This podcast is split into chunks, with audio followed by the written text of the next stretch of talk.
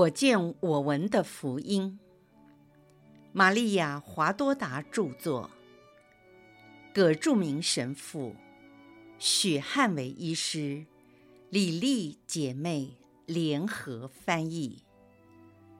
第一册：玛利亚和耶稣的诞生及其隐居生活。第二十一章：玛利亚抵达赫贝隆。伊莎伯尔的家，玫瑰金欢喜二端。我是在山上的某个地方，这山不高，但也不是丘陵。这里的植物长得茂盛又美丽，还有几处清澈的水泉，遍地芳草如茵。果园里种植了许多苹果和无花果树。在房屋的四周也种了葡萄树，葡萄已经像豌豆般大小，挂在棚架上。苹果树散发出嫩果的芳香，无花果树已开始结果，所以现在该是春天了。三五成群的绵羊正忙着吃草，也有些在草地上栖息。白色的斑点点缀在碧绿的草原上，形成一幅美丽的图画。玛利亚骑着驴子往山坡上前行，经过一条路况良好的大街，看得出那村庄建在高处，市容相当整齐。在我内有个声音说：“这地方就是赫贝隆。”玛利亚进入了村庄，天色已晚，有几位妇女站在门口，注视着陌生的访客。他们交头接耳地谈论着，目光跟随玛利亚移动，不知道她要去哪里。只见玛利亚停在村子的中央，一栋优美的豪宅前。这房子前后。都有一座花园，被培育良好的果园包围着。果园的后方有一大片草地，随着地形蜿蜒起伏，连接着巨大的乔木树林。这片私人的土地是以黑莓与野玫瑰做篱笆，在屋子的前方有一道白色的矮围墙。上面种植了一排排的玫瑰灌木，玫瑰正含苞待放，随风舞动，尚未开花。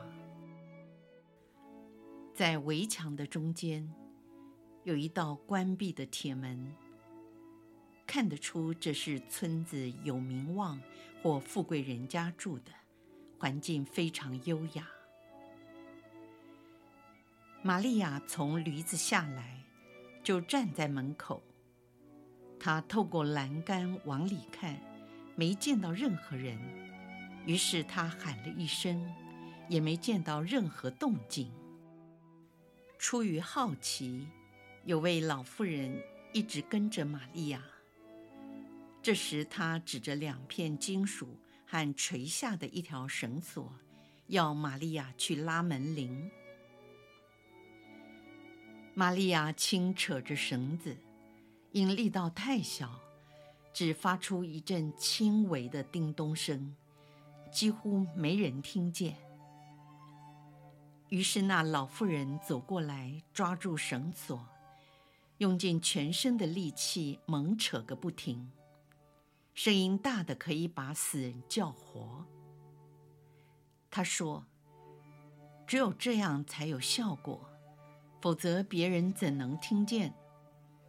伊莎伯尔已经老了，扎加利亚也年纪大了，目前他还又聋又哑，就连两个仆人都老了。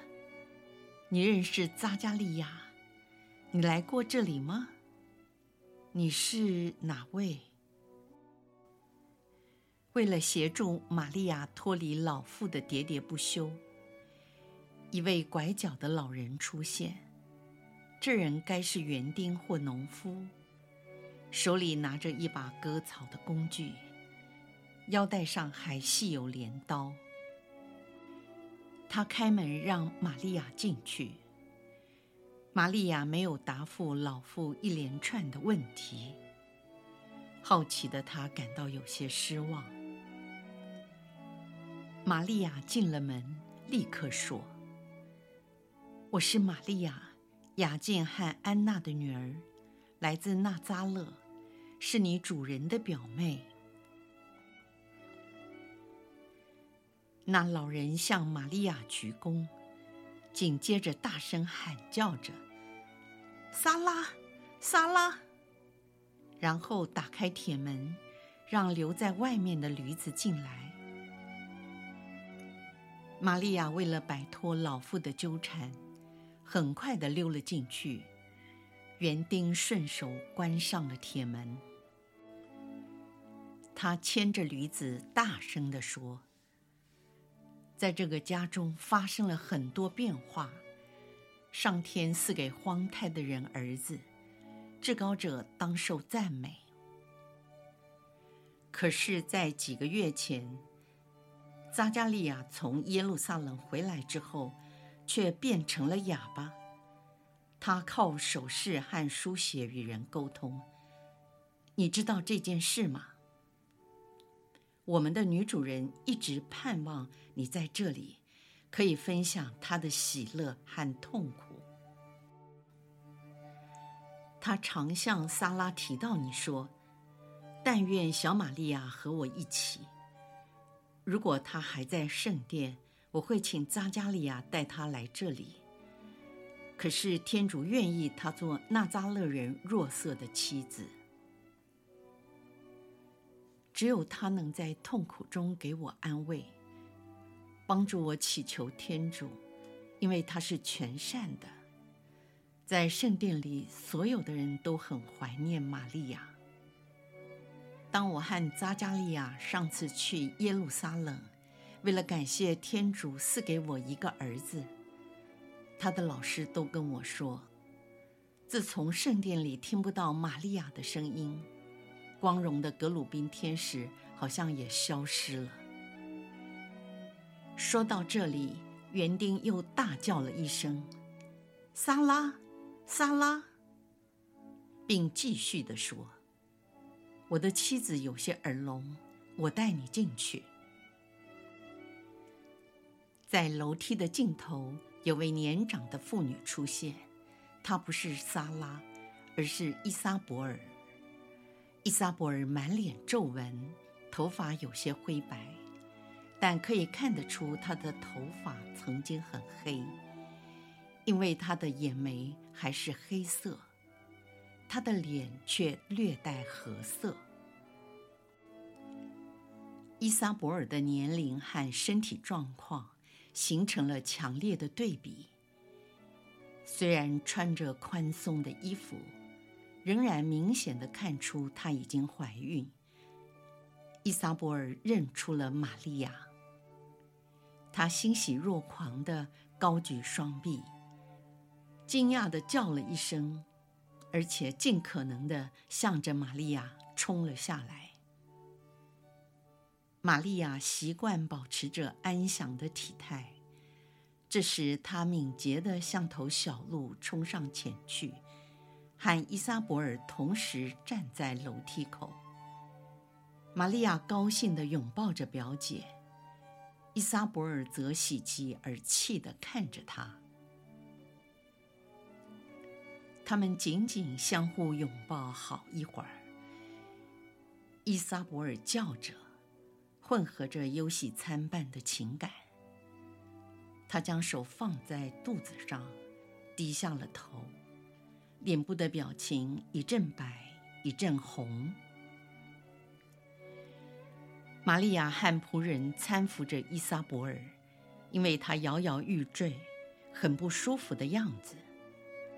当他安静了一分钟后，抬起了光彩的面容，仿佛年轻了许多。他尊敬地凝视着玛利亚，好像看到了天使。他低下身子，深深地鞠躬说：“在一切妇女中，你当受赞美，你的胎儿也当受赞美。我主的母亲驾临到我这里，我，你的婢女，是哪里得来的福分呢？看，你请安的声音一入我耳，胎儿就在我腹中欢欣踊跃。”当我拥抱你时，主的神在我心里启示了崇高的真理。你是有福的，因你相信了为人是不可能，为天主是可能的事。你是有福的，因了你的信德，使天主向你所预告的话。即借着先知为这个时刻所预言的事都应验了。你是有福的，因你为雅各伯的后裔怀了救主；你是可赞美的，因你给我儿若翰带来圣化的恩宠。我感觉他在我的腹中，像小鹿一般的欢喜跳跃。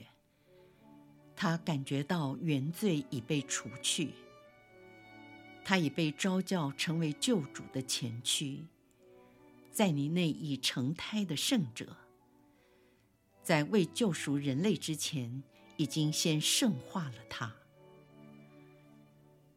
玛利亚的热泪有如断线的珍珠滑落到嘴角，他仰起头，举目向天，伸出双臂。这样的手势，日后耶稣也多次这样做。玛利亚说：“我的灵魂颂扬上主。”他继续颂谢的祷词，如同传述给我们后人的一样。说到最后，他扶住了他的仆人以色列。玛利亚两手交叉于胸前。跪下，并俯身至地，青虫朝拜了天主。男仆见到依撒伯尔恢复了平静，又注意到他希望和玛利亚单独谈些私事，就恭敬地退了出去。不久，他又从果园陪同一位白发白胡须的老人回来。老人从远处就向玛利亚打手势，喉咙发出咕哝的声音问候她。玛利亚在祈祷中出神，伊莎伯尔将手放在她的肩上说：“扎加利亚来了，天主惩罚了他，使他变成哑巴，因为他没有相信天使的话。”以后我再详细跟你解释。现在你的到来，我希望天主会宽恕他，因为你是充满圣宠者。玛利亚起身上前迎接扎加利亚，并向他俯身致敬，也口亲了他白袍的衣角。他的长袍宽阔质地。腰间束着一条绣花的丝带。匝加利亚比手画脚地问候了玛利亚，然后他们三个人进入了优雅宽敞的客厅，请玛利亚坐定之后，给她送来一杯刚挤出的羊奶和几块小饼。一位头汗手还沾着面粉。正在做面包的女仆走了进来。依撒伯尔吩咐了他该做的事，并转身告诉男仆撒穆尔，将玛利亚的箱子拿进房间。这时，玛利亚在一旁回答扎加利亚的问题，她用铁笔写在一块蜡板上。由于听到玛利亚的答复。我了解都是有关若瑟的情形和他们的婚姻生活。匝加利亚因为没有得到超信的光照，对玛利亚做默西亚母亲的事一无所知。依撒伯尔走进丈夫的身边，热情地将手放在扎加利亚的肩上，亲密地向他说：“玛利亚也做母亲了，她因着自己的幸福而兴奋呢。”伊莎伯尔并没有说别的，他们交换了眼神。玛利亚自己三缄其口，也不鼓励他多说。我华多达对这神事的感想是非常甜蜜，真的很甜蜜的神事，把我从犹达斯自杀的神事所感受到的恐惧除掉。昨晚在入睡前，我看见圣母趴在富油石板，我们救主的圣尸上哭泣。她在耶稣的右手边，背向坟墓的入口处。火炬照亮了圣母的脸孔，所以我看见她可怜的容貌，被悲痛和泪水蹂躏。他握住耶稣冰冷的手，抚摸并贴在自己脸颊上，温暖地亲吻着。他将手指掰开，一根一根地亲吻那毫无动静的手指头。玛利亚抚摸着耶稣的脸，低下头亲吻耶稣张开的口、半开的双眼及伤痕累累的前额。火把的红光，使得千疮百孔、饱受凌虐的身上更加血淋淋。还有那残忍的拷打，和耶稣的死亡带给人的锥心蚀骨。我一直在默观中，直到心思清醒。当我由超拔的状态恢复过来时，我祈祷。然后躺下入睡，可是神事又开始了。圣母对我说：“别动，只是观看，明天再写吧。”因此，在我的睡眠中，我又梦见了。当我六点三十分醒来时，我再次看到梦中的景象。我一面看一面写，然后我的神师米利尼神父来了，我便问他是否可以将玛利亚住在扎加利亚家所发生的点点滴滴写入记事簿中。